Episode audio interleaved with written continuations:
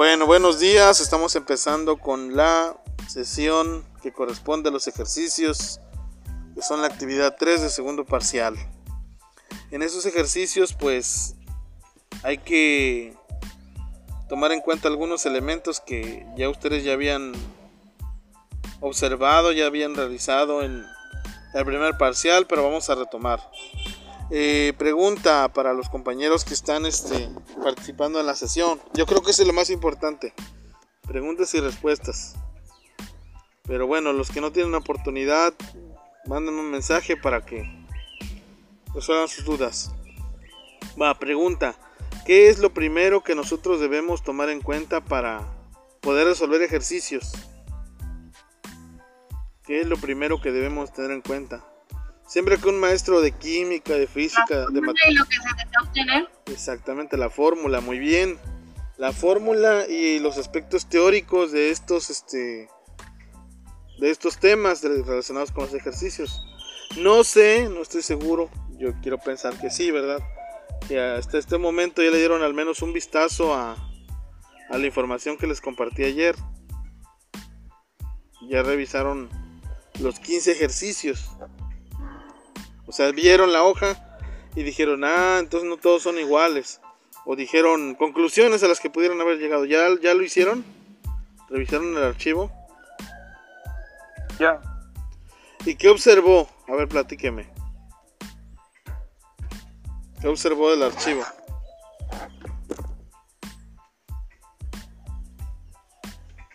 Que van cambiando las fórmulas porque son hay que llegar a diferentes resultados. Fíjese, correcto, muy bien. Antes lo que yo hacía era mandarle los ejercicios así a los muchachos, así en una lista de ejercicios, sin decirles qué fórmula iba. Y les decía, mira, en el libro, en las páginas que están ahí leen, pero resulta de que por cuestiones de tiempo, cuestiones de organización, cuestiones de formación, no tenían el hábito de revisar la bibliografía que les enviaba y me estaban preguntando la misma pregunta siempre. ¿Qué fórmula uso para el 1? Tal.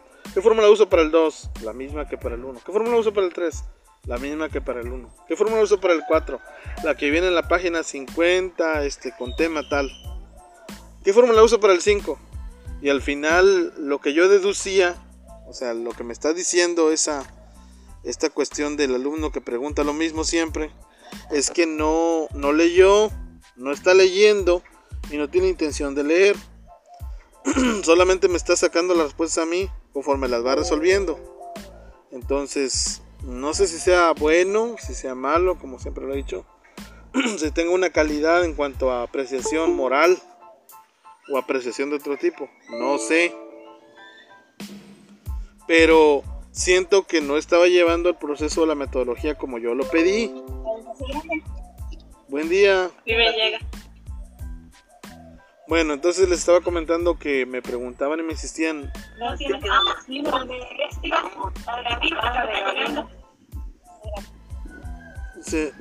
les decía que este que no seguían el procedimiento, sino que lo que hacían era nada más estar pregunta y pregunta qué fórmula uso.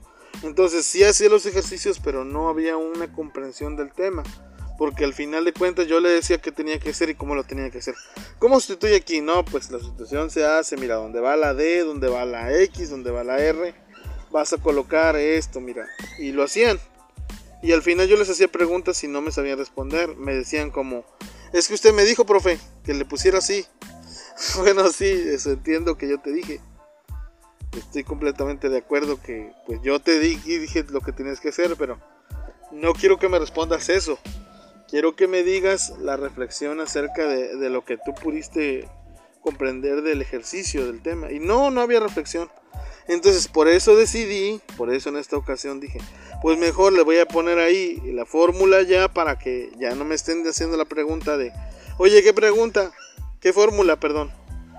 Es correcto que, que la fórmula, en un momento dado pues es necesario, pero no hay una reflexión previa, no están sensibles no están en disposición de comprender los temas, están en disposición de entregar la actividad para no reprobar.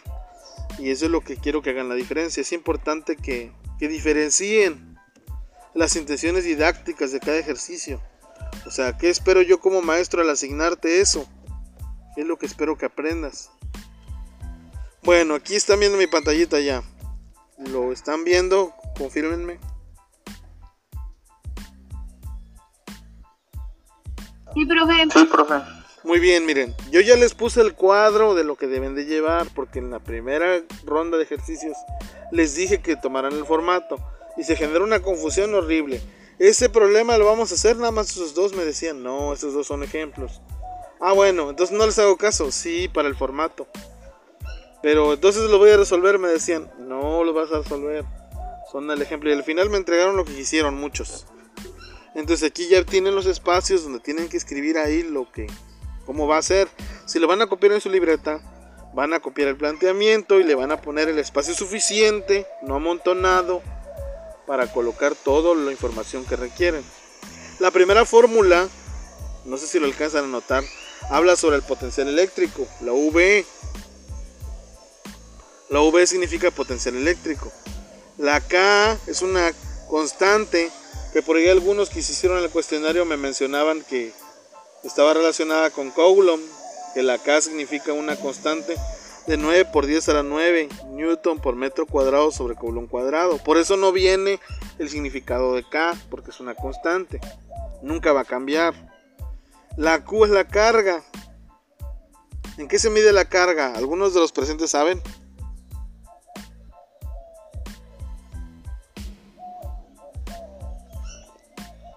¿Algunos de los presentes saben en qué se mide la carga?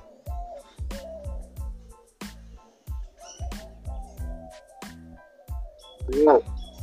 ¿Sí o no? Si no saben, yo se los digo, no hay problema. ¿En vo- volts? No. No, la carga no se mide en volts, no. El volts, los volts son los que vamos a determinar. El potencial eléctrico son los volts. Se simboliza con V. Pero la Q es la carga. ¿En qué se mide la carga?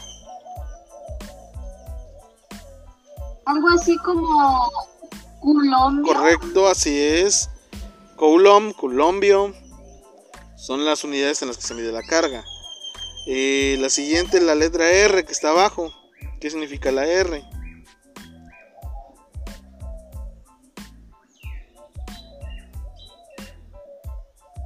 El tiempo. No, no es el tiempo. Es el cuadrado de la distancia que hay entre el punto. Muy bien, solo que en esta ocasión, si notan, la fórmula no tiene cuadrado. En la ley de Coulomb sí aparece como cuadrado porque tiene dos cargas. Pero como ese es potencial eléctrico, la fórmula es parecida a la de Coulomb, pero sin el cuadrado. R es la distancia, muy bien. Entonces quiero decir que para poder resolver estos ejercicios debo de conocer tres datos. Uno es la constante, que ese nunca va a cambiar. 9 por 10 a la 9 Newton por metro cuadrado sobre Coulomb cuadrado. Y el otro dato es la carga en coulombs y el último es la distancia.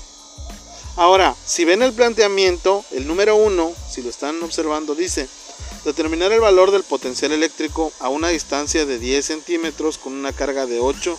Viene un símbolo raro y una C. Así aparece. Bueno, el asunto es que ese símbolo raro es un prefijo. Hay varios prefijos griegos. Eh, no sé si lo sabían. Bueno, se los comento. Por ejemplo, la palabra milímetro. Milímetro. O la palabra kilómetro. Son palabras con prefijos. La unidad se llama metro. Cuando hablamos de mili, hablamos de la millonésima parte. Perdón, milésima. La milésima parte. Mili de milésima. Centi, centésima. Deci, décima. Por eso aparecen como milímetro, decímetro, centímetro. También aparece lo mismo con kilos. Bueno, perdón, con gramos. Miligramos, decigramos, centigramos. Y por ejemplo, con kilómetro, kilo significa mil. O sea, no reducido, sino aumentado. Mil veces. Kilómetro, mil veces un metro. Entonces aquí aparece una letra N deformada que significa nano. Nano, a lo mejor hayan oído el término en cuanto a la tecnología. Nanotecnología, dice. Bueno, nano significa, este, no es la millonésima parte, es la, ¿cómo se los explico? Su, su prefijo es por 10 a la 9. O sea que quiere decir que tiene 9 ceros. Para tener una millonésima parte necesitamos 6 ceros. Pero esta de nano tiene nueve ceros. O sea, es la mil millonésima parte. Mil millonésima parte, es una parte muy pequeñita. Entonces no pueden utilizar el 8NC directamente para la fórmula, ponerlo donde va la Q. Tienen que hacer una conversión de unidades. Igual para los centímetros. Ustedes no pueden utilizar como distancia centímetros. ¿Cuál es la unidad que se usa? En lugar de centímetros, El ¿qué- metro. Correcto, van a utilizar el metro. Muy bien. Entonces, este, hay que hacer la conversión también. Les voy a explicar ahorita cómo le vamos a hacer para la conversión. Ahorita les voy a explicar cómo le vamos a hacer. Déjenme abrir un Word para que anote las conversiones de lo que estamos mencionando y podamos, este, eh, puedan ustedes realizar los ejercicios.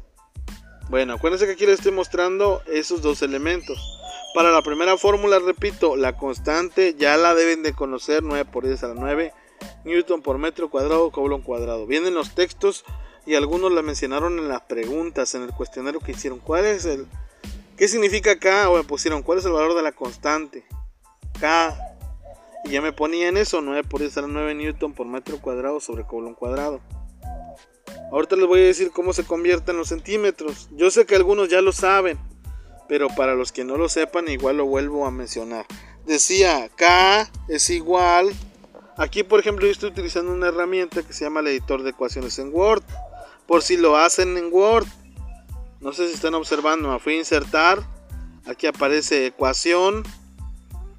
Y con darle clic ahí, ya me aparece este herramientas arriba para poder usar las ecuaciones decía 9 por 10 aquí utilizo un índice. Acuérdense que estamos utilizando los famosos exponentes.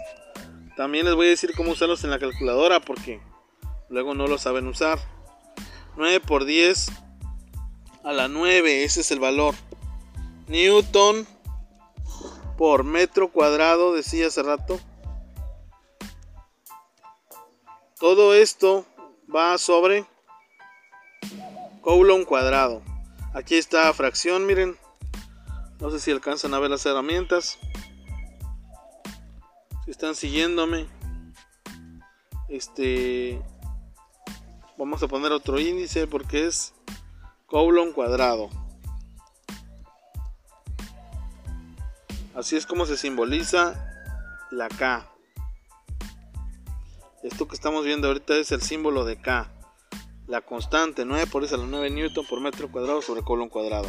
El segundo dato que nos proporciona el ejercicio 1, decía hace un momento, son 10 centímetros y 8 nanocoulombs. Vamos a empezar con los centímetros. Entonces dice que R es igual a 10 centímetros. Pero no vamos a utilizar los centímetros. Les decía, ¿cómo le hacemos? Pues lo que nos dice la teoría es que estos 10 centímetros que tenemos aquí lo vamos a manejar como ecuación para que pueda hacer la división. Fracción. Estos 10 centímetros que tenemos aquí se dividen entre 100. Siempre. Porque 100 es el factor de centi. Entonces si tú divides 100 entre 10 entre 100 te va a dar 0.1. En este caso ya los podemos expresar como metros. Ya los podemos expresar en metros porque hicimos la conversión. Por ejemplo, si fueran milímetros se dividen entre mil. Pero como regla general, para ya no estar dividiendo, ustedes pueden deducir el valor. Por ejemplo, 10 centímetros 0.1. 20 centímetros, ¿cuánto sería? En metros. 20 centímetros, ¿cuánto sería? 0.2. 30 centímetros, ¿cuánto sería? 0.3. Es correcto. ¿Cuántos centímetros? 0.4. ¿Se da cuenta que, que usted puede deducir ese- esa conversión de unidades? Fíjese, pasaba algo interesante. Yo no los conozco de persona, no, bueno, una vez los traté, pero hace tiempo.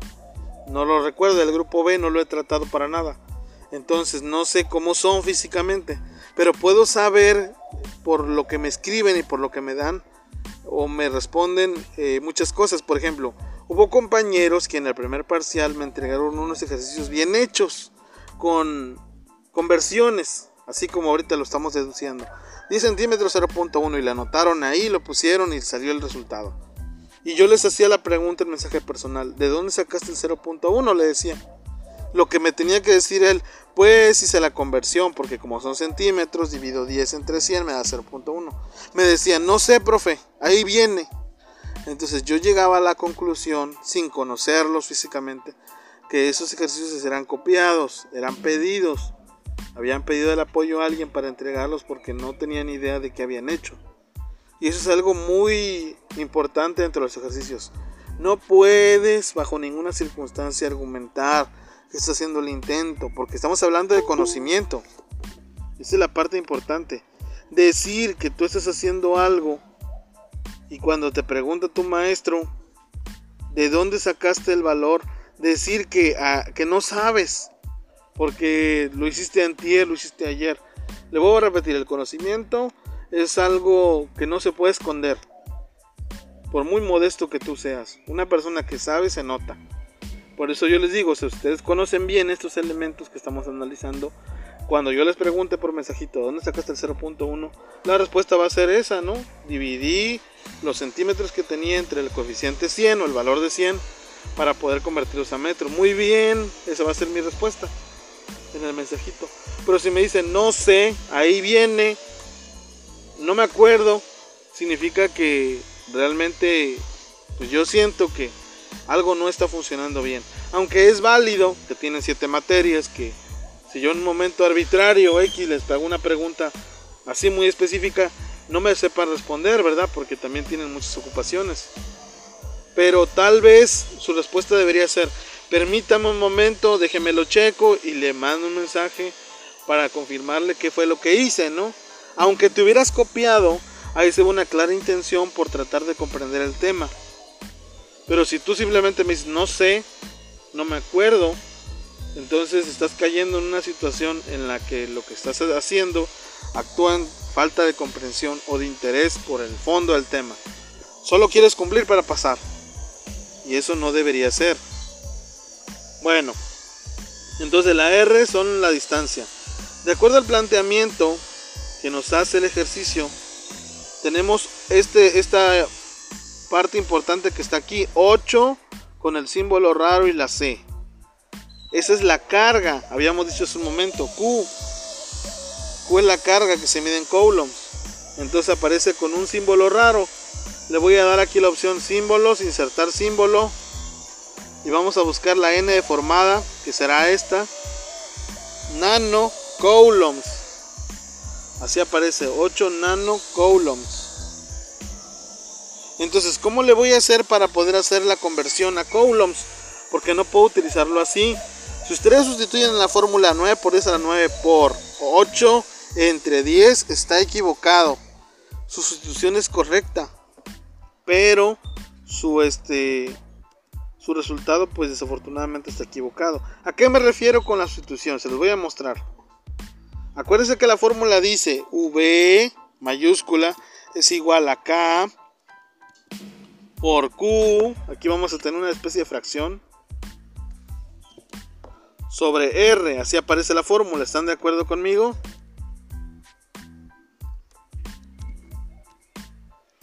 ¿Están de acuerdo conmigo?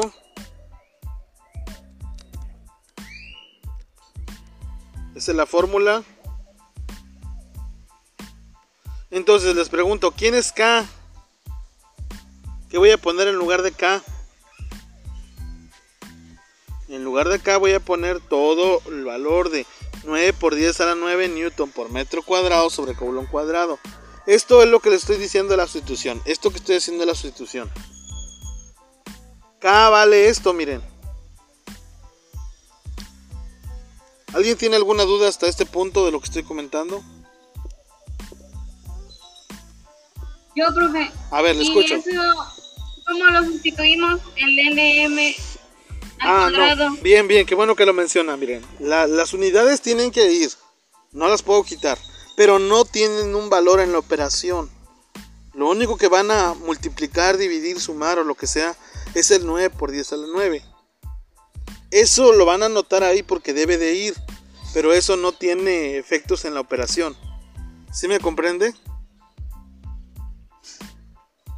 Ah, sí. No lo va a mover, no lo va a tocar, solo lo va a anotar ahí.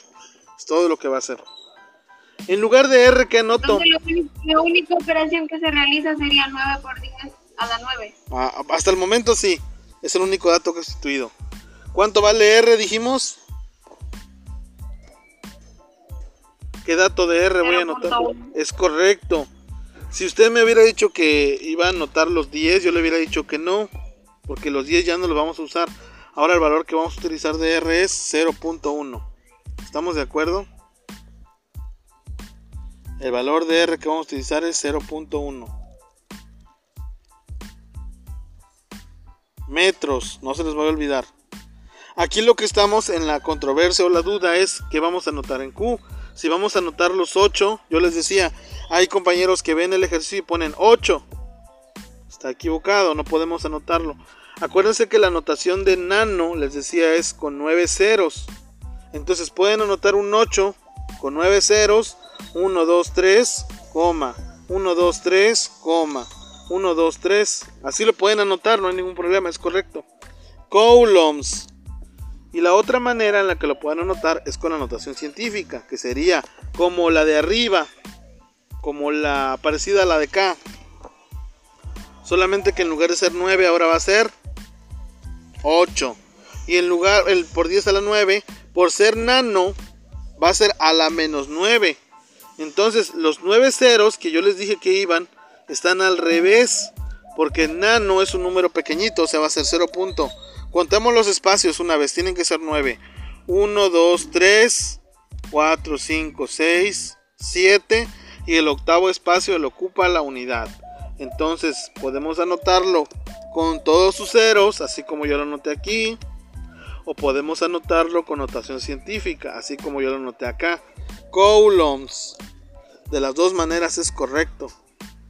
Pero si lo anotan con el puro 8, como lo puse aquí en esta institución, está equivocado. No pueden ustedes anotar el 8 porque el prefijo nos está diciendo que no son coulombs, sino que son nanocoulombs. Entonces, si yo arrastro, por ejemplo, o copio en este caso, como estoy en Word, este valor y lo anoto aquí, esta sería la sustitución correcta. ¿Lo observan? 9 por 10 a la 9 newton por metro cuadrado sobre coulomb cuadrado por la división de 8 por 10 a la menos 9 entre 0.1. Así es como lo deben de anotar. ¿Tienen alguna duda? ¿Están tomando nota? ¿Están tomándole foto? ¿Tomando captura de pantalla? Porque esto es muy importante, ¿eh?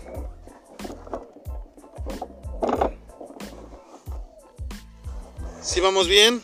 Sí, profe. No, es que a mí me sacó la reunión hace rato. Y no sé de dónde salió el 9. ¿Cuál 9?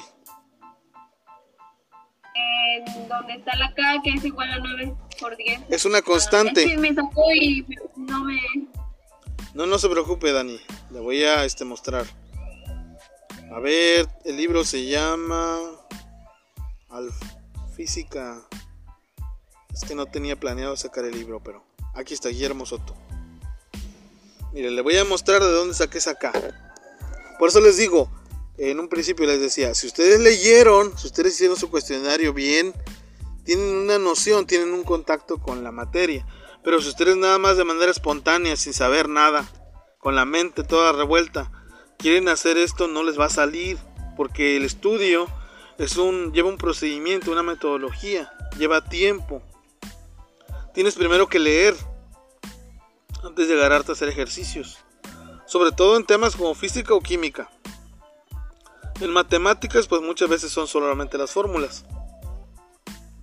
Pero aquí están contextualizados los temas, o sea, una fórmula no nada más es porque sí. Una fórmula es por un principio. Aquí está, mire, si lo alcanza a ver, está hablando sobre la ley de Coulomb por primera vez. Nos está explicando lo que son las cargas, lo que la distancia, lo que decía el compañero al cuadrado de la distancia. Y aquí nos lo explica, dice, donde K la constante de Coulomb, que tiene un valor de 9 por 10 a la 9 newton por metro cuadrado sobre Coulomb cuadrado. O sea, es un valor que Es un valor que... Es un valor que tiene que estar en todas las fórmulas. Bueno, Exacto. en esa fórmula, en todos los ejercicios. Así es que no va a cambiar. Siempre donde vean la K va este valor.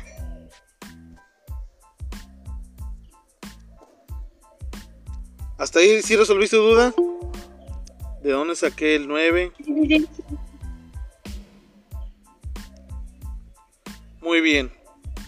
Bueno, entonces, este, regreso a donde estaba, que estaba explicando esto. Aquí está la sustitución. Así lo van a notar. Así es lo correcto. Como decía hace ratito usted, ¿qué voy a hacer con la N, con la M, con la C? No pasa nada. Eso se van a quedar ahí. Se supone que en teoría, este, lo que van haciendo es desaparecer unidades. Por ejemplo, colon cuadrado significa, significa que tenemos C por C. Eso significa colon cuadrado, dos veces la C. Y metro cuadrado significa que tenemos igual que C por C, M por M. O sea, dos veces. Entonces, cuando nosotros hacemos chocar las unidades, esta M que está aquí la voy a marcar en rojo. Esta M que está aquí se va a eliminar con esta M que está acá abajo. Así se elimina. Es una de las Cs, una de las Cs se va a eliminar con la C que está acá arriba. Con esta C que está acá arriba se van a eliminar. Se van a eliminar porque matemáticamente, ya les había dicho, cuando tú tienes un número, por ejemplo, 5 sobre 5 se vuelve la unidad. 5 sobre 5, 1. 100 sobre 100, 1. Aquí pasa lo mismo. M sobre M, 1. Y ya no se escribe el 1. C sobre C, 1. Ya no escriben el 1. Y si lo nota, me queda Newton por metro sobre Coulomb. Un Newton por metro, así no lo dice la teoría, ahora se los voy a mostrar. Un Newton por metro es igual. A ver si me puedo correr un poquito por acá. Un Newton por metro, de acuerdo a la teoría, es igual a un Joule o un Joule. Esa es la unidad en la que se convierte. Entonces es como si nosotros tuviéramos un Joule sobre Coulomb. Joule sobre Coulomb es lo que nos queda. Y un Joule sobre Coulomb, de acuerdo a la teoría del libro, es igual a un volt. Por esa razón, el voltaje o el potencial eléctrico se mide en volts. Ahorita les voy a mostrar dónde dice esto que estoy mencionando. Si nos vamos al libro de Guillermo Soto, que es el que les compartí, al tema diferencia de potencial eléctrico, aquí está hablando de campo eléctrico, eso es otra cosa. Estoy buscando el tema, energía potencial eléctrica, aquí está. Si nos vamos al tema, aparece en la palabra voltaje, miren, potencial eléctrico voltaje.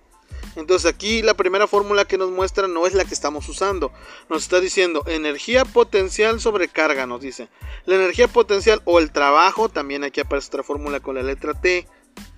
Se mide en joules, así nos lo dice. Se mide en joules y como la carga se mide en coulomb, la unidad de medida es el volt.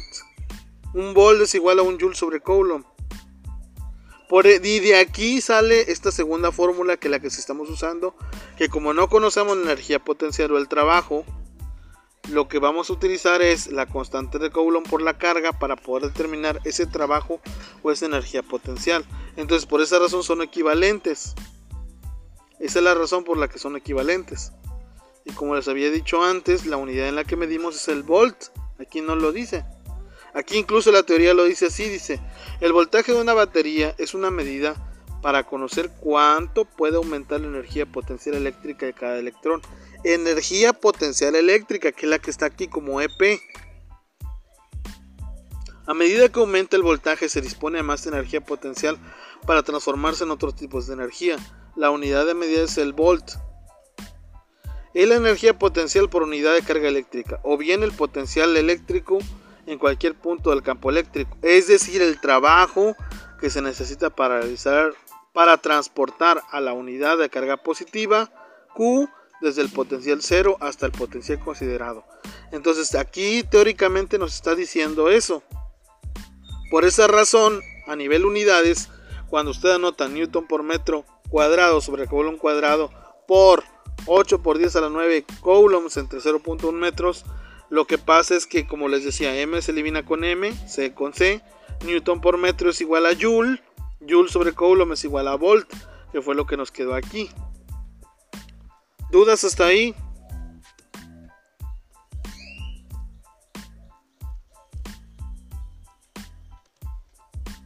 ¿Dudas hasta ahí? Ahora vamos a hacer la cuenta. ¿Dudas? Mire, si les doy la respuesta, me voy a tener que poner 10 yo solito. Vamos a cambiar los datos para que haga la cuenta y ustedes vayan corroborando. Solo por esta ocasión el valor de M, bueno, vamos a dejar igual el valor de K para no confundirlos. Pero sí voy a cambiar el valor de 8 nanocoulombs. Le voy a poner 5. Entonces desde aquí, desde aquí le voy a poner que no son 8, sino que son 5 nanocoulombs. O sea, todo lo que les expliqué, pero con el número 5. Este ejemplo es para que yo lo haga. Ustedes tienen que resolver el que les asigné. Y en lugar de utilizar 10 centímetros, le vamos a poner 20. 0.2. Entonces, ahora que ya tenemos el planteamiento, decimos 9 por 10 a la 9 newton por metro cuadrado sobre coulomb cuadrado por 5 entre 0.2. Entonces aquí es donde viene lo importante, ¿cómo le voy a hacer para las cuentas? Porque esos símbolos raros no los entiendo, me van a decir. Bueno, esta es una calculadora científica.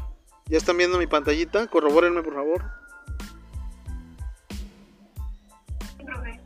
Bien, entonces voy a anotar el primer valor que es 9 por 10. Voy a tener que reducirla porque no va el 0. Ahí está. Aquí aparece este un elemento que dice 10x. Pero, bueno, déjenme ver cómo aparece aquí. Ah, ahí está. 9 por 10 a la 10. ¿Ya vieron? Vamos a utilizar esta herramienta que aparece como 10x.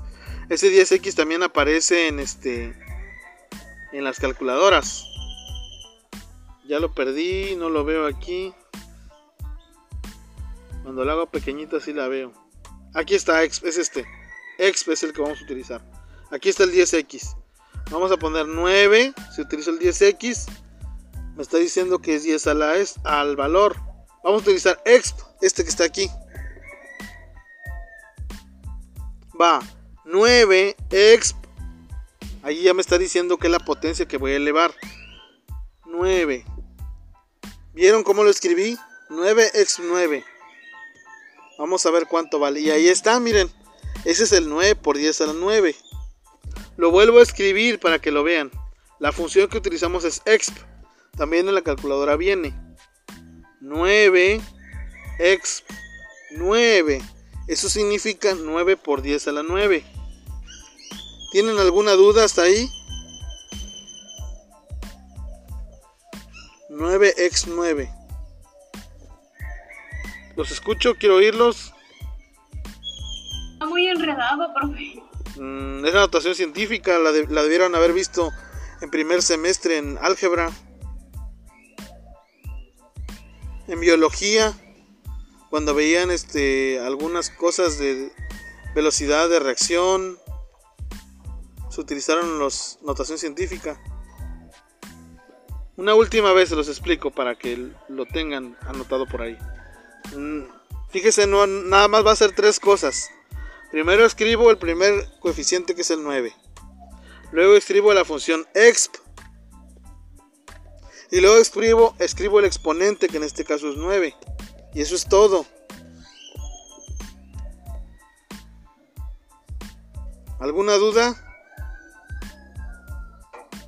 ¿Ese es el resultado del problema? No, ese es cómo se escribe 9 por 10 a la 9.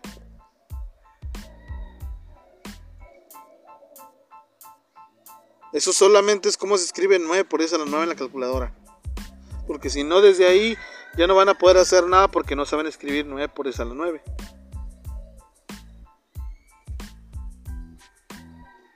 Va de nuez.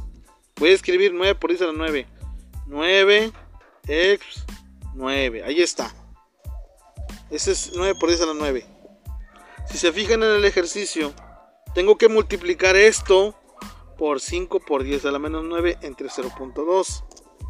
Yo les sugiero que primero hagan la división. Primero se hace la división. Se hace al revés, nunca se hace así como aparece en la sustitución, porque si no van a equivocarse. Entonces voy a escribir 5 por 10 a la menos 9. 5 exp menos. Aquí debe de venir una tecla más menos que no veo. Aquí está, mire, ¿ya la vieron? Está de este lado, por los paréntesis. A mí me tapa este cuadrito que dice Google Meet. Te permite compartir tu pantalla, por eso no la veo en maximizado. Pero lo voy a volver a escribir. 5 exp 9. Como es un valor negativo, le vamos a poner el más menos. Y esto que escribí, esto que están viendo ahí, es como se escribe 5 por 10 a la menos 9.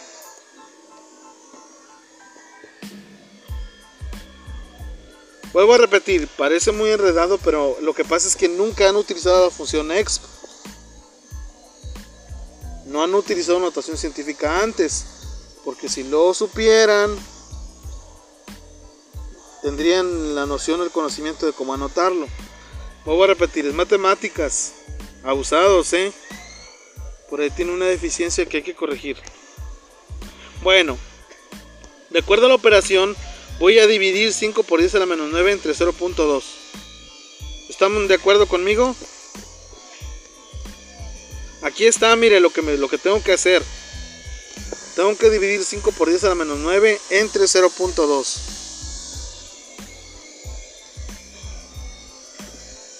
...5 por 10 a la menos 9. Ya le cambié el signo. 5 por eso. Entre, ¿cuánto?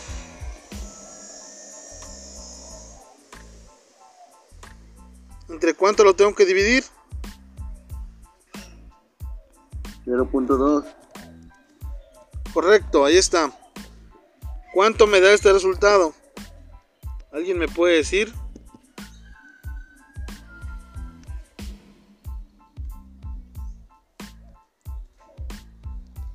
¿Cuánto más este resultado?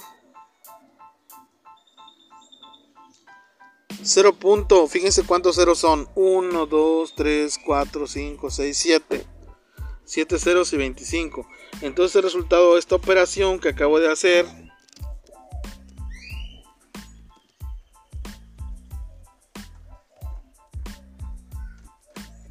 es como si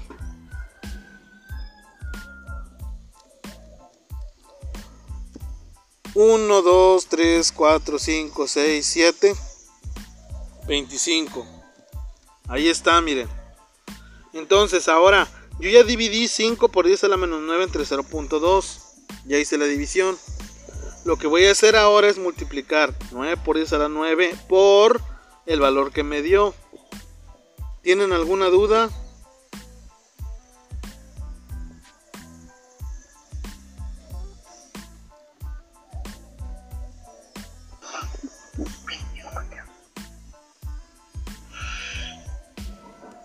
A ver, los escucho. Platíquenme sus dudas. Lo vuelvo a repetir todo, no hay problema.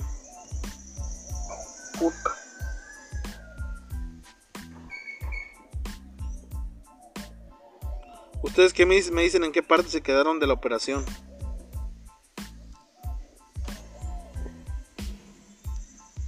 Es todo, profe. Si lo repite otra vez. Mm, le voy a hacer una sugerencia, mire. Yo lo estoy grabando, usted también grábelo o vaya tomando notas para que tenga un sustento, una base. A veces por eso yo les digo que desarrollen los ejercicios bien, con todos sus pasos. Más que para que les sirva, me sirva a mí, para que les sirva a ustedes y entiendan que lo que hicieron. Desde el principio, dice el planteamiento, Determina el valor del potencial eléctrico a una distancia de 10 centímetros con una carga puntual de 8 nanocoulombs. Así decía el planteamiento. Yo le cambié 10 centímetros por 20 y en lugar de 8 puse 5. Es la única diferencia que va a haber con lo que yo estoy haciendo. Mis datos, que lo primero que tengo que hacer son la K, la constante 9 por 10 a la 9 newton por metro cuadrado sobre coulomb cuadrado. Mi segundo dato es R, la distancia, que son 20 centímetros. No puedo usar 20 centímetros. Lo divido entre 100 para convertirlos en metros y me da 0.2. Y mi tercer dato es la Q, que vale 5 nanocoulombs, que es equivalente a 1, 2, 3, 4, 5, 6, 7. Aquí me comí un 0, 1, 2, 3, 4, 5, 6, 7, 8 y 9 ocupa el lugar del 5, porque son 9 espacios. O lo puedo representar con 5 por 10 a la menos 9. Son las dos maneras en las que represento ese símbolo de nanocoulombs. Estos solo son mis datos. La fórmula que voy a utilizar es esta, que está aquí. V es igual a K por Q sobre R. Voy a sustituir porque ya sé que van que. En lugar de la K escribo 9 por 10 a la 9. Newton por metro cuadrado sobre coulomb cuadrado. En lugar de Q escribo 5 por 10 a la 9 a la menos 9 coulombs. En lugar de R escribo 0.2 metros cuadrados. Luego lo que hice fue explicarle las unidades. Les decía que M, porque como son dos, acuérdense que es cuadrado, se va con la de acá abajo. Y solo me queda una M. Que esta C, que también es cuadrado, se va con la C de arriba y solo me queda Newton por metro sobre Coulomb. Newton por metro es igual a un Joule. Joule sobre Coulomb es igual a Volt. Por eso el resultado me va a dar en volts. Entonces, una vez que ya distinguí las unidades y las operaciones, lo que sigue es hacer la división. Primero se hace de atrás para adelante la operación. 5 por 10 a la menos 9 entre 0.2. De acuerdo a la calculadora, esa operación me dio 0.000000025. O sea, 1, 2, 3, 4, 5, 6, 7 ceros con 25 después del punto decimal que es el valor que anoté aquí. Si se dan cuenta ya no le puse unidades, porque se supone que desaparecieron. Se fueron con esta C que está aquí y se fueron con esta M que está acá, quedándome nada más newton por metro sobre coulomb, que se va a convertir en volt, como dije hace rato. Entonces hasta aquí lo que todavía no ha acabado todavía tengo que multiplicar los valores que me dio por el valor de la constante de Coulomb. ¿Alguna duda?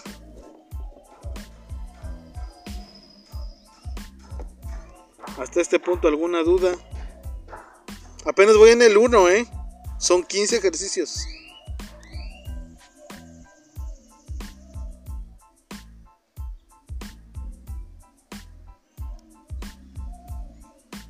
¿Hasta aquí alguna duda?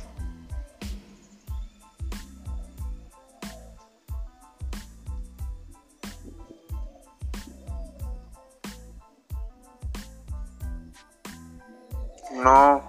Les voy a pasar este Word que estoy haciendo. Lo voy a subir al grupo para que vayan viendo las operaciones. Este Word que estoy haciendo. No quiere decir que lo van a copiar tal cual. Se pueden basar.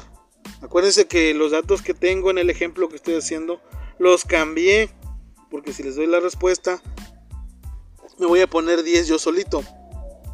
Y la idea es que ustedes saquen sus propios ejercicios, ¿me comprenden? Aquí el problema es la notación científica. Si fueran números normales, nada más tendrían que dividir este 5 entre 0.2 y multiplicarlo por 9, por decirlo de esta manera tan, tan complicada. Aquí lo que les causa duda es la notación científica. La fórmula está muy sencilla. Q entre R por K. Eso es todo. Y lo vamos a ver con los ejercicios que vienen, porque ya no tienen notación científica. Son normales, o al menos me parece que algunos lo son. Aquí le está dando lata a la notación científica porque no la conocen. Les vuelvo a repetir, la tuvieron que haber visto en primer semestre en álgebra, haberla visto tal vez en biología, en química, tuvieron que haberla visto a fuerzas. El número de Avogadro es notación científica. Si no lo vieron, pues entonces se pueden dar cuenta lo que yo temo y lo que les he dicho van con deficiencias a la universidad. Y ahí es donde ustedes tienen que reflexionar qué van a hacer. Porque cuando llegue el momento no va a haber oportunidad para decir es que no me lo enseñaron, es que los maestros son responsables. O sea, tienen que ustedes asumir su responsabilidad y decir, es que sí me dijeron que no lo sabía y yo no hice nada. Yo me quedé así. me arriesgué a seguir avanzando sin fundamentos.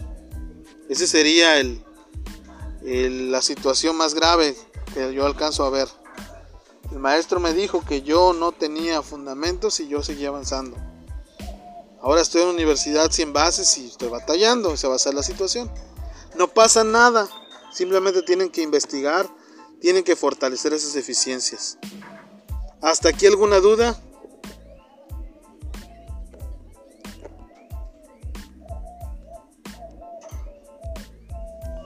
Los escucho. Profe. Sí. Mi compañera Gris me dijo que le dijera que no se pudo integrar a la clase porque tiene problemas con su internet. No hay ningún problema, les voy a mandar el audio como siempre. Espero que puedan descargar este o meterse a la página de Anchor o la de Spotify o Google Radio para que lo puedan escuchar. Este, este documento de Word se los voy a compartir al grupo. Algunos no van a saber ni qué onda, ¿verdad? Pero si tú revisas el documento y estás oyendo el audio, seguramente vas a poder interpretar lo que yo estoy diciendo. Nada más que muchos compañeros fallan en eso. Vuelvo a repetir, hacen caso omiso de lo que yo les pido y hacen las cosas a su manera. He oído quienes van y le piden ayuda a un familiar que va en la universidad. No tiene nada de malo, ¿verdad? Pero a veces los confunden más porque no les explican como yo les estoy diciendo. ¿De dónde salen los volts? Alguna pregunta a los muchachos. ¿Quién sabe? Me dice, así me dijeron que le pusiera. Eso no es una respuesta, ni aquí ni en ningún lugar. Porque cuando sean profesionistas no van a decir, es que me dieron el título, yo no sé por qué me lo dieron, si yo no sé nada. No los van a contratar cuando ustedes quieran un empleo. Tienen que demostrar, como dije antes, conocimiento. Es válido que la compañera no esté, ojalá y le digo, escuche el audio y revise el documento. Ojalá.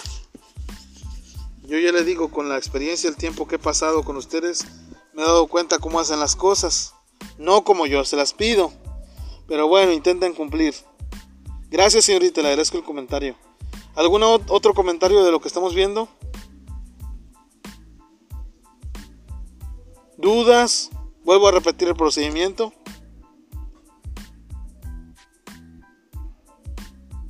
De la calculadora.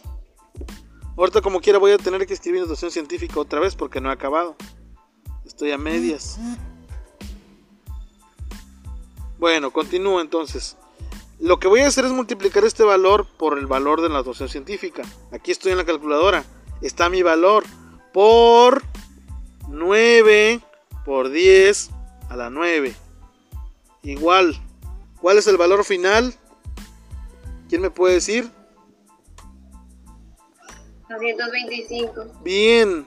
¿225 qué?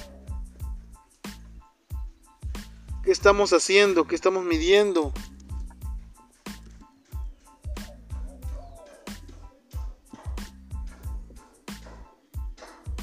¿225 qué? Volt. Es correcto. Vuelvo a repetir, así deben de realizar sus ejercicios. Obviamente no, no lo acomodé en los cuadritos. Esto va en fórmula esto que está aquí va en sustitución. Y este último, que es 225, va en resultado.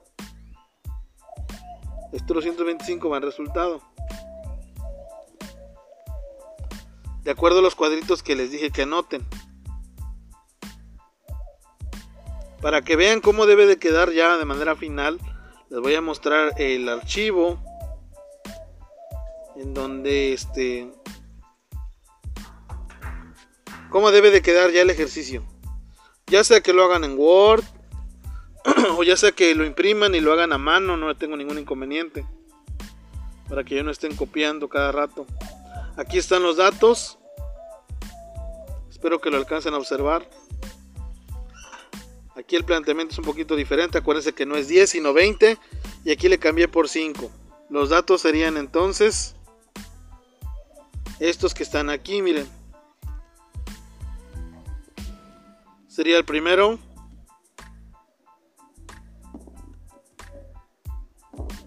Es la constante K por 10 a la 9. Ese sería el primer dato que voy a anotar en el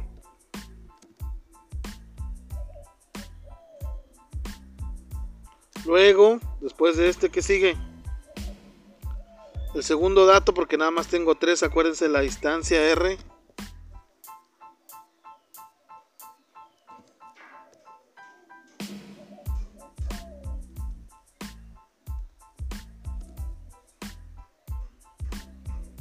Ahí está.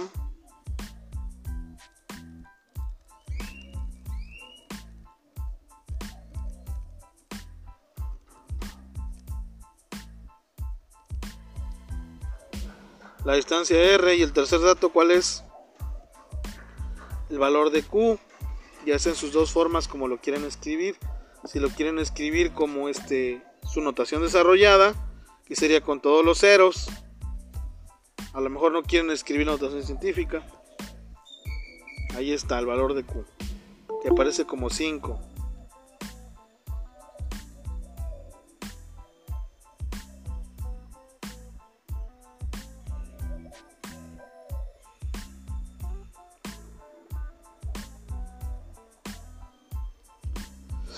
Bien, entonces este, aquí están mis datos ahí. La fórmula. ¿Qué voy a anotar en fórmula? En fórmula va esta que está aquí. Nada más. Esa va a ser mi fórmula.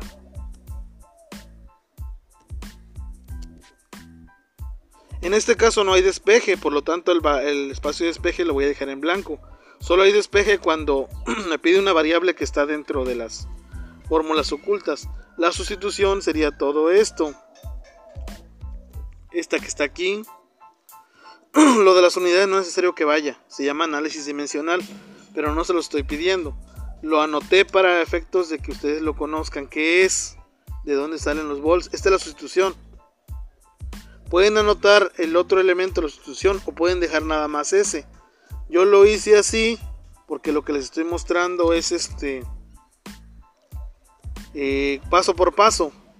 Es lo que yo les estoy mostrando. Ustedes pueden dejarlo así o si gustan, pueden anotar el otro elemento que corresponde, esto que está aquí, así. Y el resultado sería nada más los 225 volts.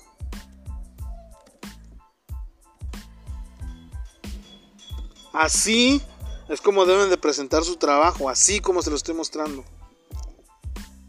¿Alguien que tenga alguna duda?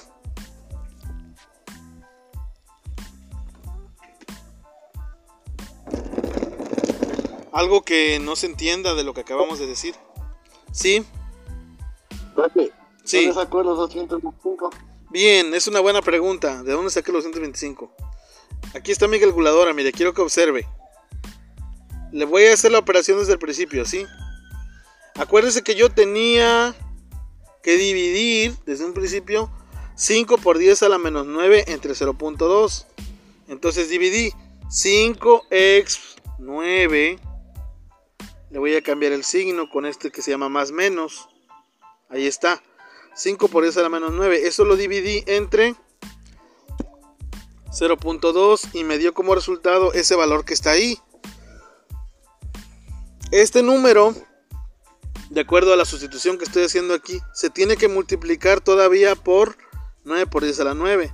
Entonces ya tengo este valor, lo voy a multiplicar por 9 x 9, que es 9 por 10 a la 9.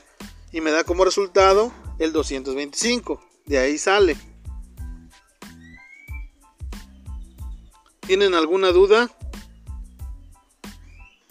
No, profe. ¿Seguros? Díganlo con confianza, no pasa nada. Aquí está, así me lo tienen que entregar. Con todas sus unidades en cada parte con todos los elementos o las explicaciones de lo que de dónde se convierte, por qué 5 nanocoulombs se vuelve esto, así como yo lo desarrollé aquí, o por qué los 20 centímetros se vuelven 0.2, porque como les dije, les hago preguntas y me dicen, no sé, profe, eso a mí me dice muchas cosas, ¿eh? que se copiaron, que alguien les dijo pero no les explicó a fondo, entonces no están comprendiendo el tema. Bien, Aquí en el inciso B, que es el número 2, es igualito, miren, tengo microcoulombs y tengo dos distancias. Quiere decir que tengo que sacarlo dos veces, una para 10 y otra para 50. Y el microcoulombs, ¿cómo se representa un microcoulomb? Si el nanocoulomb se representa con 9 espacios, el microcoulomb se representa con 6. porque es la millonésima parte. Aquí lo voy a escribir acá abajo a ver si se puede. Ahí está. Lo mismo voy a escribir aquí. Q es igual a... Ahora va a ser micro, no va a ser nano, ¿eh? Vamos a suponer que son los mismos 5. El símbolo de micro es como una M deformada. Aquí está el símbolo de micro que más parece una U. 5 microcoulombs. En lugar de tener 9 espacios, vamos a agregarle solo 6 espacios contando al 5. Contamos 1, 2, 3, 4, 5 y con el espacio del 5 son 6. Se representaría 5 por 10 a la menos, en lugar de menos 9, sería a la menos 6. Así se representarían microcoulombs para el ejercicio B. ¿Tienen alguna duda hasta ahí?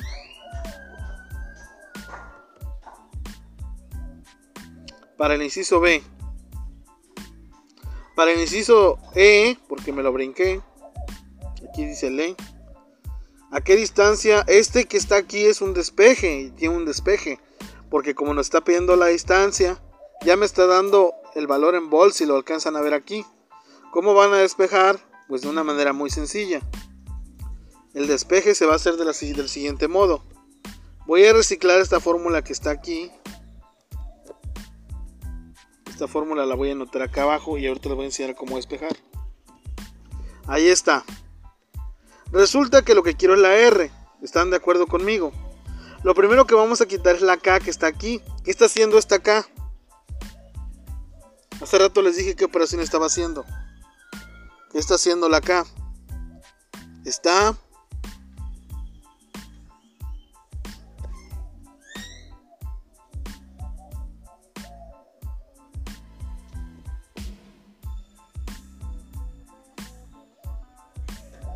Hace un tiempo, la primera vez en el primer video que hicimos ejercicio les expliqué las reglas.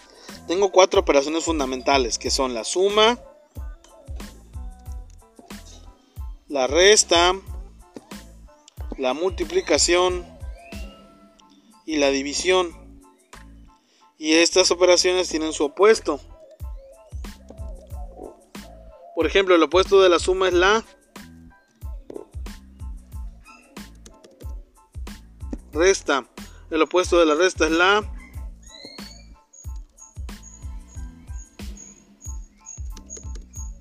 El opuesto de la resta es la Suma. Correcto, el opuesto de la multiplicación. La división. Y el opuesto de la división. La multiplicación. Entonces, yo tengo que identificar una fórmula que está haciendo cada elemento. Les hice la pregunta que está haciendo acá. ¿Está? Aquí está la operación, mire, ya se los expliqué. Multiplicando. Correcto, muy bien. Acá está multiplicando. Así que si yo la voy a pasar de aquí a donde está la V, va a pasar con su opuesto. De acuerdo a las reglas, ¿cuál es el opuesto de la multiplicación? Dividiendo. Correcto. Entonces va a pasar dividiendo. Por lo tanto, la K que yo tenía acá, multiplicando va a pasar dividiendo. ¿Hasta ahí vamos bien? Hay unos este, matemáticos que dicen que cuando te queda esto, acuérdense que yo quiero R, yo quiero R. Lo que sugieren ellos es voltear la ecuación. ¿A qué, qué significa eso, voltear la ecuación? Significa que en lugar de ocuparla así como yo la tengo, la vamos a ocupar de una manera inversa. Por ejemplo, la K va arriba y la V va abajo. La R va arriba y la Q va abajo. Observen cómo estaba y cómo la dejé. Así como está aquí es como estaba antes y simplemente volteé los términos. Porque lo que quiero es R, fue lo que les dije, ¿estamos de acuerdo? Nada más la volteé. Como se voltea una tortilla en un comal. ¿Están de acuerdo? ¿O no están de acuerdo? Solo la volteé, es lo mismo. La K estaba abajo, pasa arriba. La V estaba arriba, pasa abajo. Solo la volteé. Quiero R. ¿Qué está haciendo la Q para que la R quede sola? ¿Qué está haciendo la Q para que la R quede sola? Dividiendo. Va a pasar del otro lado entonces. Multiplicando. Muy bien, entonces voy a quitar esta Q. La R se va a quedar solita. Y la voy a pasar del otro lado como multiplicando. Para, para ordenarla bien y que no se vea así extraño, nos quedaría así. R es igual a la K sobre la V entre la Q, por la Q, perdón. Tal como lo hice antes. Entonces lo que tendrían que hacer es la división de 9 por 10 a la 9, así como aquí está la división de esto, entre, antes yo dividía entre la distancia, ahora voy a dividir entre el voltaje, la K entre los volts que me den, y lo que me dé finalmente la voy a multiplicar por el valor de Q, y eso me va a quedar en metros. Así le van a anotar, en metros le va a quedar. Ese es el despeje para el número 3, para el ejercicio número 3. ¿Tienen alguna duda hasta ahí? Para el C, para el E, perdón, que es el número 3 de los primeros. Van a dividir la constante entre el voltaje y lo van a multiplicar por la carga. Acuérdense que aquí también vienen nanocoulombs. Tengan cuidado a la hora de hacer la operación. Bueno, ese fue el primer bloque de ejercicios. El segundo se llama potencial eléctrico. Utiliza la fórmula que les mencioné hace rato con energía potencial. Si utiliza notación científica por lo que veo, miren. 7 por 10 a la 5. Pero aquí va a ser muy fácil. A ver quién me dice cómo se va a resolver este ejercicio. Así a grandes rasgos.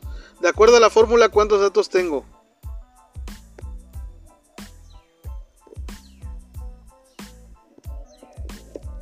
De acuerdo a la fórmula, ¿cuántos datos tengo? Correcto, ¿cuáles son?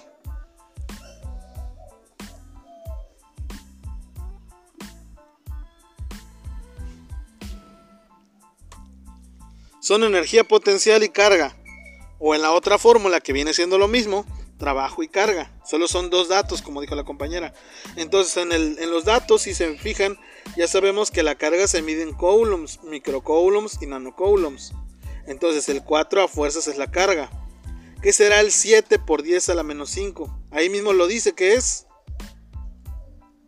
Trabajo. correcto. Entonces, simplemente vamos a dividir 7 por 10 a la menos 5, que es la fórmula 2, la del trabajo, entre qué cosa? 7 por 10 a la menos 5 lo dividimos entre, La carga. que sería 4 por 10 a la menos 6.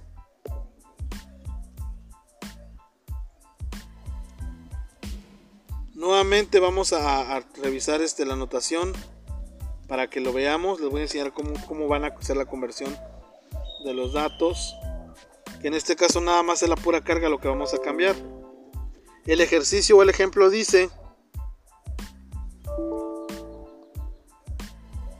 eh, 9 nanocoulombs. Ah, perdón, me queda atrás, esa es la que sigue. Es la de trabajo. Aquí está.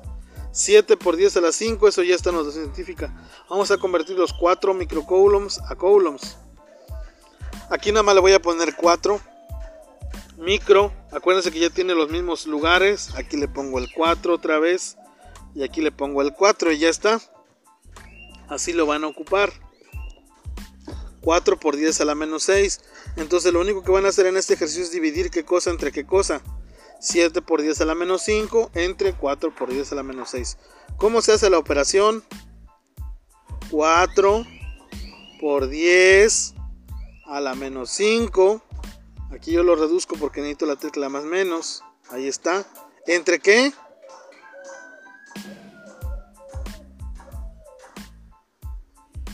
Ah, es al revés, perdón. 7 por 10 a la menos 5 entre 4 por 10 a la menos 6. Lo vuelvo a escribir. 7 por 10 a la menos 5. Cambio el signo y está. ¿Entre qué? 4 por 10 a la menos 6. Y me da como resultado 17.5. Esa es la respuesta. La voy a borrar para que no se la copien y me pongan nada más 17.5. Bueno, entonces se supone que en este ejercicio les daría eso. ¿En qué se mediría ese valor que, que, que saqué? ¿Quién me dice? ¿En qué se? ¿En qué se mediría?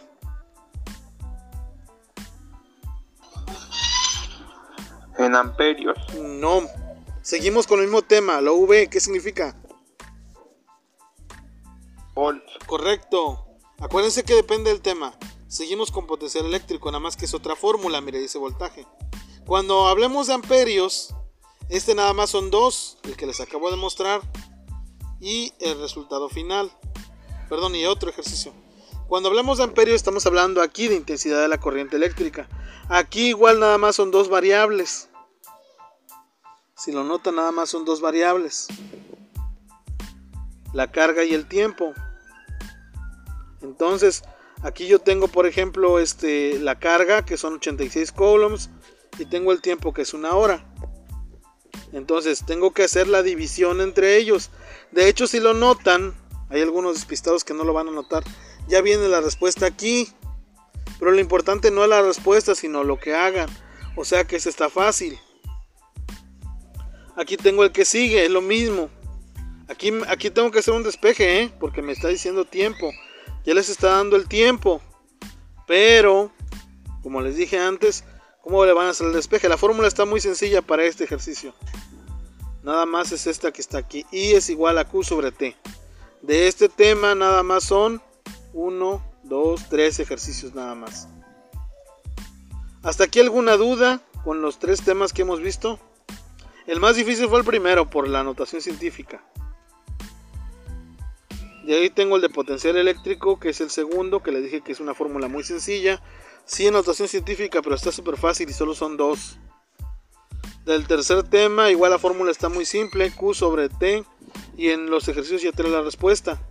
Pero tienen que desarrollar bien el ejercicio. ¿Me comprenden? Aquí igual. No nada me van a poner resultado 300. Pero ¿cómo se convierte en 300 o dónde sale el 300? Hay que hacer razonamientos lógicos. ¿Hasta aquí alguna duda? Antes de la ley de Ohm.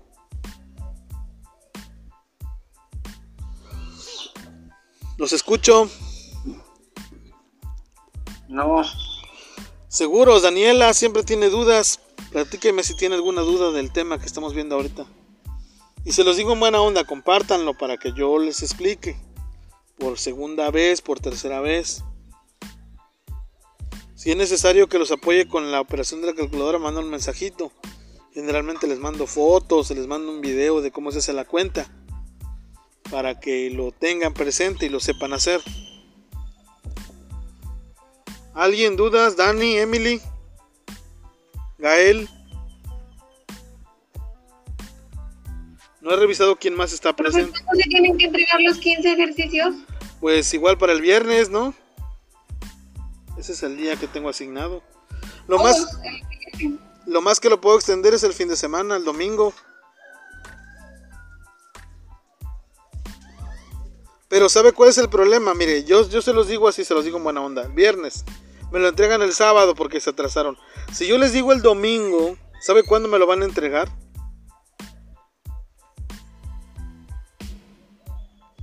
Me lo van a entregar hasta lunes o martes. Entonces yo, yo le digo, y también llega un punto en donde digo, ¿de qué se trata? O sea, entre más tiempo les doy, más irresponsables se vuelven. Yo les insisto, casualmente el día en que se les pido las cosas, siempre les pasa algo, tienen que hacer algo. Por eso mejor establezco como día el viernes, así ya nada más como siempre. Pero ya saben ustedes, los que sí están cumpliendo, los que son responsables, que me lo pueden entregar hasta el día domingo. Pero ya no voy a recibir nada, se los juro. Ni voy a dar ningún apoyo a nadie. Al día lunes, al día martes, al día jueves, el día. Porque no se vale eso que hacen. O sea, yo le insisto, ustedes se esmeran en cumplir. Y los demás bien cómodos, va bien concha. Y lo peor del asunto es que no escuchan el audio, no participan en las videoconferencias y piden los problemas. Y, y, si ustedes lo hacen, ahí sí les voy a hacer una observación que están mal. Hay compañeros que les piden a otros compañeros más abusados, más responsables los ejercicios y de buena onda se los pasan. Tache para ustedes si pasan los ejercicios. Porque les está costando su esfuerzo, están invirtiendo tiempo y no se vale que unos bien cómodos eh, tengan los ejercicios el último día y lo, lo hagan y lo entreguen. Y luego se quejan conmigo que por qué se los recibo. Eso ya no es cosa mía. Si yo estoy viendo que el, que el ejercicio está bien planteado, si les hago preguntas, si el Word está bien hecho el documento que están mandando, yo se los anoto. Ya no me digan que es injusto, porque muchos de los compañeros que son responsables pasan las cosas. Y ahí es donde está el error. Como les dije antes, mejor de una vez les digo a ustedes que ya tienen 10, los que están cumpliendo, ya no se comprometen a entregarlo por calificación sino por la que entregarlo cuando puedan. La próxima semana, en 15 días. Porque ustedes ya tienen 10. Y, y entonces me pongo a presionar y exigir. Poner en la tablita a los que están mal, a los que son irresponsables, a los que no están entregando nada. Y así las cosas son más justas. Porque como les dije antes, ustedes se están estresando, se están desgastando. Y los demás bien concha. Igual se los voy a recibir. Entonces yo la verdad yo ya no quiero entrar en el círculo vicioso de que, profe, fíjese que me pasó esto. Aceptable, no, no pongo en duda lo que dices. Pero siempre te pasan cosas el día que tienes que entregar las actividades. O sea, reflexiona en eso. Si yo te pongo como día viernes, el día viernes te pasa algo. Y si te pongo como día lunes, el día lunes te pasa algo. Entonces no importa qué día asigne yo hoy. La idea es entregarlo un día diferente al que yo pongo. Entonces, como les decía antes a los compañeros responsables, este, no se desgasten, háganlos cuando puedan, como puedan, entreguenlos el día que puedan. Como les decía, este, yo creo que es justo que yo respete su calificación, respete su tiempo y entreguenlos cuando puedan. Para los que deben de hacer las cosas es el día viernes. Ustedes entreguenlo cuando puedan. Si quieren nada más hagan uno de cada uno, nada más para practicar. Para que no se queden con la deficiencia del tema o que sienten que no lo van a hacer bien, nada más. ¿Están de acuerdo? Los que no lo van a hacer forzosamente ya aparecen en verde en la lista, aparecen con colores. Ahí ustedes se van a dar cuenta quiénes están bien, quiénes ya tienen 10. Como les dije antes, ya les voy a poner el 10 para no cansarlos. Tienen otras cosas que hacer. Pero los que sí tienen que aplicar son los que tienen 0, los que están en rojo. Y como dije antes, aunque yo determine esa decisión de decir, no, pues me lo llevo a extraordinario, que reprueben, que, que las instancias, luego la indicación es darles oportunidad por la contingencia. Insisto, hay compañeros que ya agarraron esto de juego, que trabajan sin necesidad, que realmente no están poniéndole el, empeño que deben de poner, porque si realmente tienes una situación económica adversa, si eres una persona de escasos recursos que quiere salir adelante, la respuesta y el camino va a ser el estudio. Ese te va a brindar oportunidades laborales, económicas que te van a sacar a ti y a tu familia esa bronca que tienen.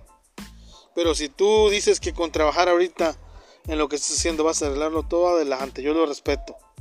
Pero no digan al rato que tuvieron un mal maestro, que no nos dimos tiempo, que nos valió, que somos mediocres. Cero de eso, ¿eh? Yo le digo, estamos aquí en la videoconferencia, llevamos hora y media explicando los temas, como para que digan que no les dedico tiempo, que no les doy oportunidad. Yo creo que no, y además nunca les pido las cosas. Hagan de cuenta que yo les dijera, los ejercicios son para mañana. Pues qué manchado se ve el maestro, ¿no? ¿Cómo cree que para mañana vamos a tener todo? Es para el viernes, tienen suficientes días para organizarse, a pesar de que tengan otras cosas que hacer.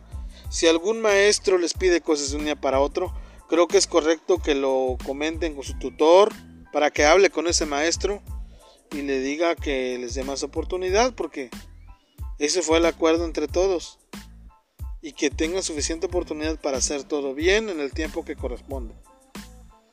Ese es lo que mi comentario que yo les daría. Bueno, sigo con la ley de Ohm ya para terminar. Solo tiene tres variables igual que antes. Esto está fácil, aquí no hay este notación científica. Solo tienen que sustituir. Solo les voy a decir qué significan las letras. La I es la intensidad que se mide en amperes, como dijo el compañero. La V ya la conocen que es el voltaje que se mide en volt. Y la R, en este caso no va a ser distancia. Aquí la R es resistencia y se mide en ohms. La fórmula le muestra que les pide B y R. Les da, les pide I, perdón, para que les dé B y R. Para los despejes aquí es muy fácil. Aquí yo utilizo un ejercicio muy sencillo. Se llama este Victoria Reina de Inglaterra, así nos enseñaron a nosotros. V y R. Lo que vamos a hacer para poder despejar, en dado caso que les pida este un despeje con esta fórmula súper fácil, vamos a hacer un triangulito. Ahora se los voy a mostrar cómo es el triangulito y cómo le vamos a hacer para colocar la- los despejes. A ver, aquí están las figuras. Vamos a hacer un triangulito. Miren, ahí está el triangulito. ¿Lo están viendo? Bueno, vamos a colocar una línea aquí. Vamos a colocar otra línea a este lado, miren, y nos va a quedar el triangulito dividido. Así le vamos a hacer para, para esa fórmula nada más. Puede que para la intensidad también se pueda usar así. Vamos a anotar las letras. La V va arriba. La V va arriba. Esta V está muy pequeñita, pero... A ver, déjenme este, hacer la letra más grande. Ahí está. El 72 lo vamos a poner así, grandota. Esta es la V. La R. La vamos a poner aquí. La R. Es mayúscula. Y la I queda aquí. También es mayúscula. Entonces ya que tengo yo este esquema, les voy a enseñar cómo hacer el despeje para este esquema. Mire, lo que se hace es, por ejemplo, si tú tienes eh, intensidad, nos dice que es voltaje sobre resistencia. Así aparece la fórmula que está aquí. Intensidad es igual a voltaje sobre resistencia. Entonces a mí me enseñaron así, que cuando tú quieras, este, cuando tú quieras, este, la voy a iluminar en rojo para no taparla con la mano. Ahí está. Cuando yo quiero intensidad, se divide vi- voltaje sobre resistencia. ¿Ya vieron que quedaron encimadas? B sobre R. Intensidad es igual a voltaje sobre resistencia. Pero si lo que yo quiero es resistencia, ahora quedó encimada la V sobre la I. Entonces resistencia es igual a voltaje sobre intensidad. Finalmente, si yo quiero voltaje, eh, me quedan no encimadas sino juntas. Por lo tanto, voltaje es igual a resistencia por intensidad. Esos son los tres despejes de la ley de Ohm. Intensidad es igual a voltaje sobre resistencia. Resistencia es igual a voltaje sobre intensidad. Y voltaje es igual a resistencia por intensidad. No sé si tengan alguna duda de cómo se despeja para la ley de Ohm. ¿Algún comentario? Por ejemplo, aquí la pregunta en el número, en el inciso A, está haciendo la pregunta. Tiene una resistencia y tiene una intensidad. ¿Qué tienen que determinar? Aquí dice la pregunta claramente, ¿cuál es el voltaje?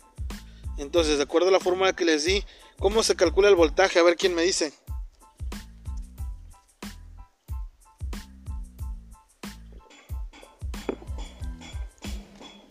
¿Cómo se calcula el voltaje? La voy a pintar de rojo y díganme cómo se calcula el voltaje.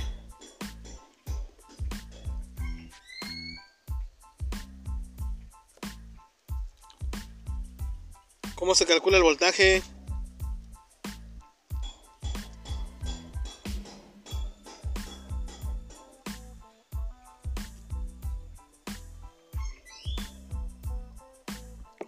Se los voy a decir yo. Resistencia por intensidad. ¿Equivale a la raíz cuadrada del punto? No, no. De acuerdo a la fórmula que está aquí. No, no, no. Mire, para empezar quiero que vea mi fórmula de la pantallita. ¿Sí la está viendo? Sí, Bien. ¿Qué está en rojo?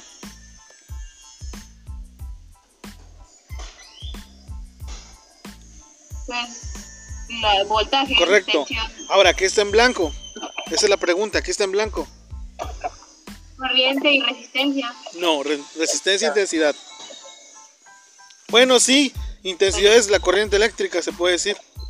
Entonces, lo que vamos a hacer es multiplicar R por I. ¿Por qué vamos a multiplicar? Esa sería la pregunta. Porque si fuera intensidad, entonces quedan encimadas. Eso quiere decir división. Voltaje sobre resistencia. Y aquí no tenemos división, tenemos multiplicación porque quedaron juntas. Si lo observas y lo nota, entonces resistencia por intensidad. Quiere decir que cuando nos vayamos al ejercicio, lo que vamos a hacer es multiplicar la resistencia por la intensidad. Los dos datos que tenemos aquí, los 24 ohms por los 5 amperes, y eso es todo. Ya se acabó. ¿Sí me entendió? Sí, sí, sí. Se me hace que tienen ese problema de que lo complicado lo entienden rápido y lo fácil no lo entienden. Se me hace, ¿eh? Y así son los ejercicios de ley de Ohm todos, con los despejes que tocan. Y el último es un circuito. Aquí también se utiliza la ley de Ohm, pero para poder resolver los circuitos tienen que utilizar las reglas que vienen ahí. Por ejemplo, en el primer circuito, que es el circuito en serie, aparecen las reglas, miren. Esto que está aquí arriba son todas las reglas que rigen ese circuito para que lo puedan hacer. Solamente tienen tres resistencias. Por ejemplo, si quieren la resistencia total, ¿qué se hace para calcular la resistencia total?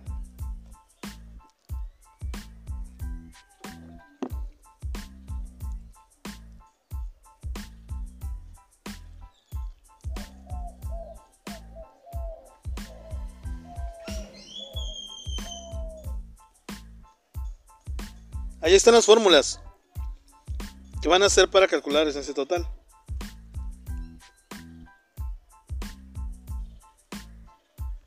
Van a sumar todas las resistencias individuales. Y para calcular el voltaje total,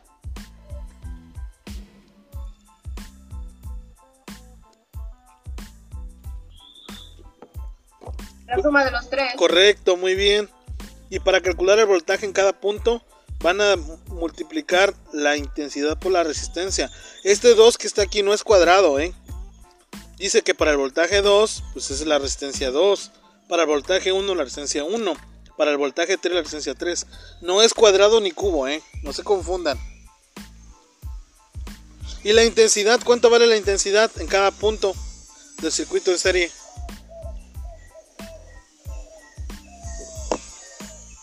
De acuerdo a la fórmula que está aquí.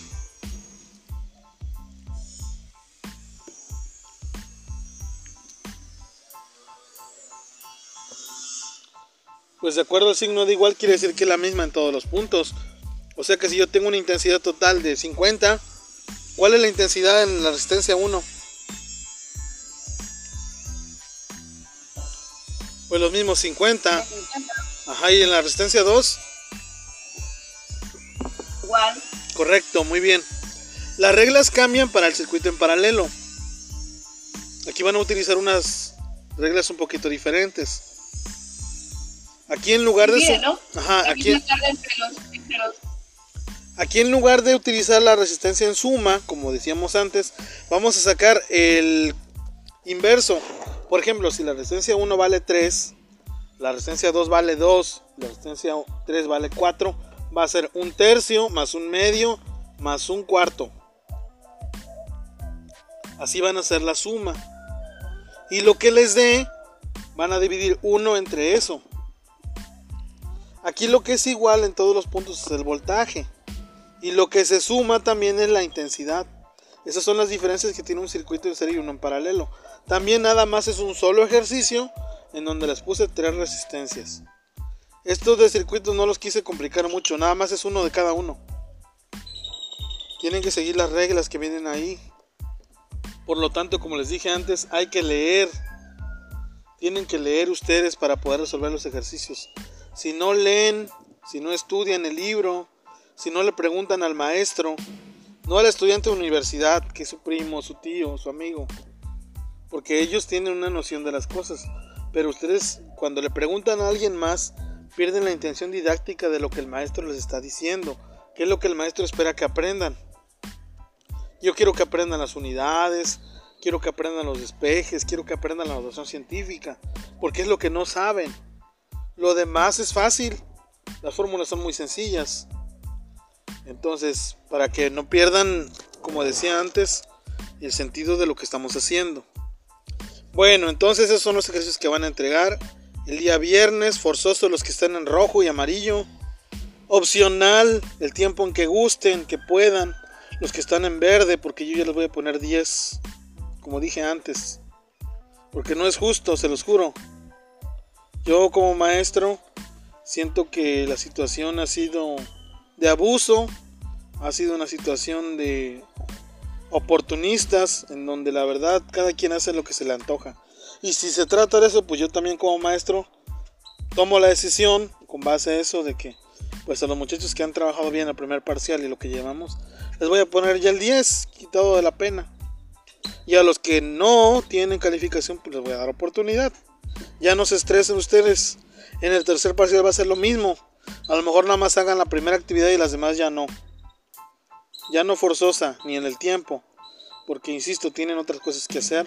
Y cuando gusten ustedes, que son responsables y que están cumpliendo, manden un mensajito, armamos una videoconferencia y les explico lo que requieran saber de física, para que no lleven las deficiencias. Yo creo que eso sería la forma más adecuada de trabajar con una situación así. Porque les insisto, a mí me molesta que, que no lo tomen en serio. Bueno, pues yo tampoco. Los voy a tomar en serio. Y no crean que es un plan así como negativo, como de...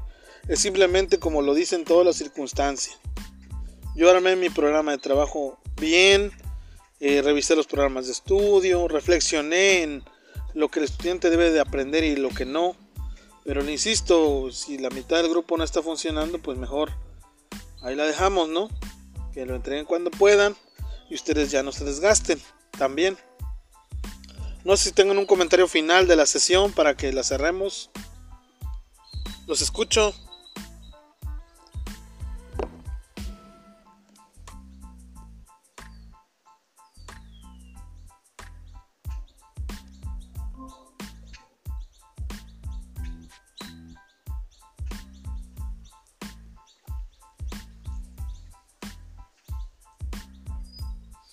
Los escucho.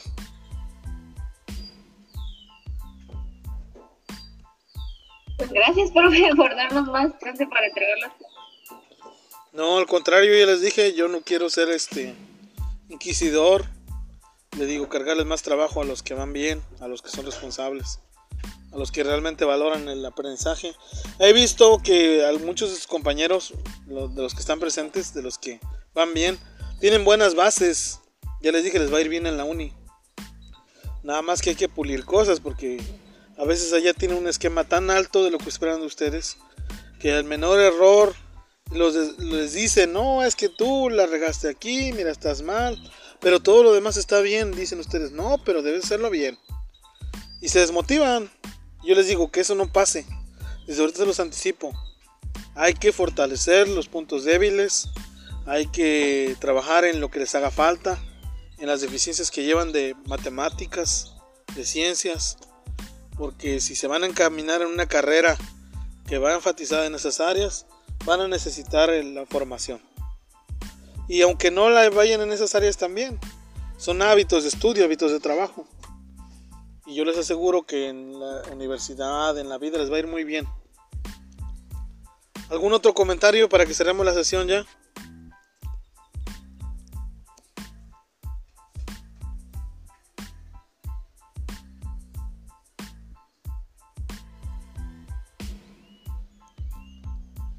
Bueno, sin más que agregar, ya saben que me pueden enviar un mensaje, que me pueden mandar un audio, que me pueden hacer preguntas, aunque sean repetitivas, ¿verdad? ¿De qué fórmula voy a usar o cómo se despeja? Pues ya al final de cuentas, como quieras, se la respondo. No debería ser, ¿verdad? Porque ya llevan una formación, pero igual estoy en la mejor disposición de apoyarlos. Cualquier cosa me avisan y estamos en contacto. Muchas gracias. Gracias, profe. Gracias, profe. Cuídense mucho y ya estamos.